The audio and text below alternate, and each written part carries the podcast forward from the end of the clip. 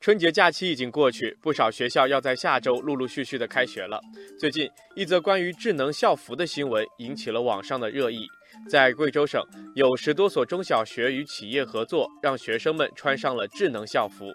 网友梦想帆船说：“当我们还在讨论校服丑不丑的时候，带芯片的校服就横空出世了。”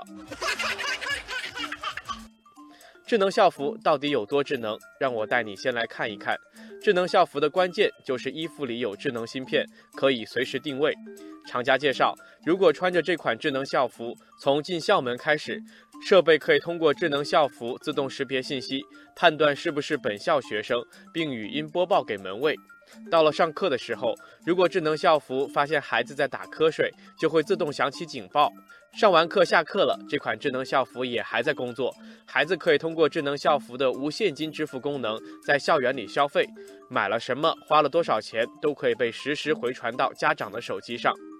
听到这里，网友小土豆急了，说：“这算哪门子智能校服？明明是智能监控。”网友清风细雨说：“这智能校服根本不是从学生的角度设计的，而是从便于监控的角度设计的。”网友陈露说：“虽然智能校服的有些功能和孩子的智能手表相似，但智能手表孩子不想戴也可以不戴，校服能选择不穿吗？”网友一米阳光说：“幸亏毕业的早，否则让我穿这校服真是哭了。”针对网上一大片的质疑，生产厂家也出来发声了。厂家解释，全天监控的说法并不成立，因为是否使用智能校服由家长和学校决定，定位功能也只是满足个别家长的需要，并没有全面推广。